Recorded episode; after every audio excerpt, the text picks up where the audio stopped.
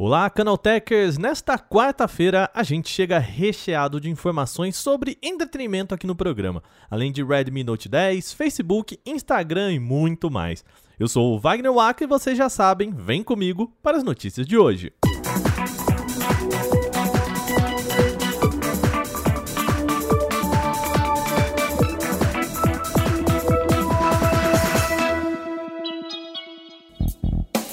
O HBO Max, novo serviço de streaming da HBO, já tem data para chegar ao Brasil. Ah, já tem preço confirmado também, mas vocês sabem que eu gosto de fazer aquele misterinho. Em apresentação hoje, a companhia confirmou a chegada do serviço para o dia 29 de junho, daqui um mês mais ou menos.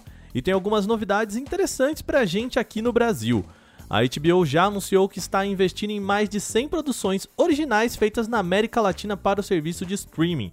Além disso, a empresa quer transmitir também eventos esportivos ao vivo, começando pelas partidas da Liga dos Campeões da UEFA. Outra novidade é que a plataforma vai receber todos os filmes da Warner 35 dias depois que eles forem lançados no cinema. Interessante mudança para estreitar essa janela de lançamento. O serviço vai chegar por aqui em dois planos: o mobile, restrito apenas a um usuário e com reprodução limitada a smartphones e tablets, custando R$ 19,97 mensais. Já o plano padrão vai permitir até 5 perfis e qualidade de conteúdos em até 4K com três aparelhos rodando simultaneamente. O plano padrão vai custar aqui no Brasil R$ 28,00 por mês.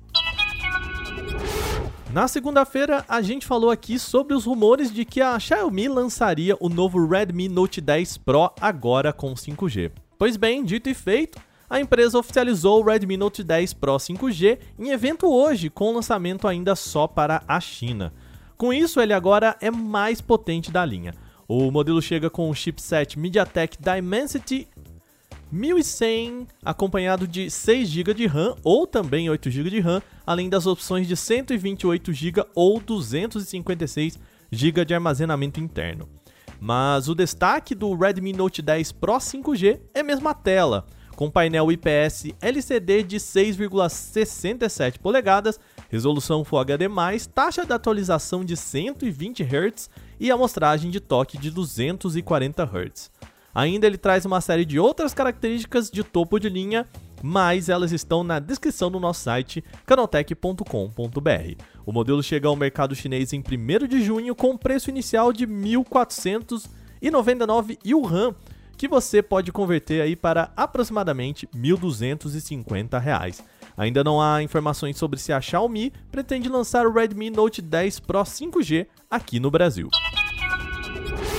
Lembra que o Instagram retirou a contagem de curtidas na rede social? Bom, agora tanto a rede social de fotos como o próprio Facebook permitem escolher se você quer ou não saber quantas pessoas curtiram a sua foto. De acordo com o um comunicado oficial, a ideia é deixar que o criador de conteúdo possa definir se quer ou não exibir o contador já que números ruins podem ter efeitos negativos sobre as pessoas. O Facebook ainda complementa que você pode se concentrar nas fotos e nos vídeos que estão sendo compartilhados, em vez de perder tempo analisando quantas mensagens ou curtidas receberam. Outra novidade de ambas as redes é a filtragem de conteúdos ofensivos de forma automática nas DMs, assim chamadas as mensagens diretas. Elas podem ser usadas por haters na tentativa de importunar ou desestabilizar, e com o novo recurso fica mais fácil de bloquear e filtrar mensagens. As novidades já estão disponíveis em ambas as plataformas, inclusive para usuários aqui no Brasil. Eu falei que hoje o nosso programa está recheado de entretenimento, né? A Amazon anunciou a compra da MGM, um dos maiores estúdios do cinema mundial. O acordo foi fechado pela bagatela, olha aí, 8,45 bilhões de dólares, o segundo maior investimento da empresa até agora. Tá, para título de curiosidade, o maior investimento da gigante de Jeff Bezos foi a compra da Whole Foods por 13,7 bilhões de dólares lá em 2017. Com a negociação, agora a Amazon detém grandes franquias como 007, Rocky e Tomb Raider. Ainda não há informações sobre planos da Amazon com o investimento, mas provavelmente o objetivo é rechear o catálogo do Prime Video. Ah, e já está confirmado que o acordo não vai impactar o lançamento de 007 Sem Tempo para Morrer, que estreia no cinema ainda esse ano. A MGM ainda possui outros projetos a serem lançados, como House of Gucci de Ridley Scott, estrelado por Lady Gaga e Adam Driver, Soggy Bottom de Paul Thomas Anderson e o Project Hail Mary, uma adaptação do romance de Andy Warrior, que vai ser estrelado por Ryan Gosling. Vale destacar que o próximo Tomb Raider também já está em desenvolvimento pela MGM, assim como Creed 3. A Samsung pode apostar em botões capacitivos para os próximos Galaxy Z Fold. Embora sejam chamados de botões, essa tecnologia não traz efetivamente nenhum botão físico, mas é uma região na lateral do aparelho que pode reconhecer a pressão do usuário. Atualmente, alguns aparelhos gamers, como o Lenovo Legion, já contam com esses chamados botões capacitivos. E a nova empresa a entrar nesta pode ser a Samsung. Uma patente descoberta pelo Let's Go Digital apresenta o chamado Galaxy Z Fold Squeeze Gesture, ou o gesto de apertar do Galaxy Z Fold em tradução livre. Pela patente, o Fold poderia ter oito regiões, quatro em cada lateral, que poderiam reconhecer quando o usuário aperta. De acordo com o registro, essas regiões poderiam reconhecer deslizes e outros movimentos além do toque. Não se sabe se a Samsung planeja adotar a novidade no Galaxy Z Fold 3 ou se o recurso já está sendo desenvolvido para um futuro dobrável.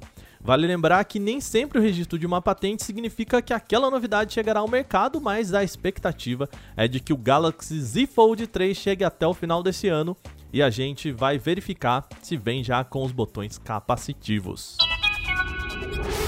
Antes de terminar o nosso programa, de novo aquele lembrete rápido.